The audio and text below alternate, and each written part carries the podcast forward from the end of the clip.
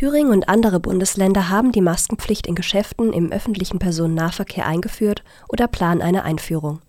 Sachsen, Mecklenburg-Vorpommern und Bayern haben die Maskenpflicht bereits beschlossen. Für Thüringen, Baden-Württemberg und Sachsen-Anhalt wird der Beschluss heute erwartet, berichten die Medien. Im Berliner Senat ist die Koalition nach wie vor uneinig über die Maskenpflicht. Thüringens Gesundheitsministerin Werner will dem Landeskabinett heute die Einführung der Maskenpflicht vorschlagen, so der Deutschlandfunk. Sie gelte dann in Geschäften und den öffentlichen Verkehrsmitteln ab Freitag. Ab dann dürfen auch Geschäfte unter Auflagen wieder öffnen. In Sachsen gilt die Maskenpflicht bereits seit Montag. Mecklenburg-Vorpommern und Bayern führen die Maskenpflicht kommende Woche ein. Dort gilt sie aber nur im Nahverkehr.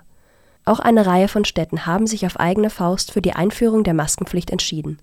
Dazu gehören zum Beispiel Münster, Braunschweig, Potsdam und Tübingen. Eine bundesweit einheitliche Regelung zur Maskenpflicht gibt es bisher nicht.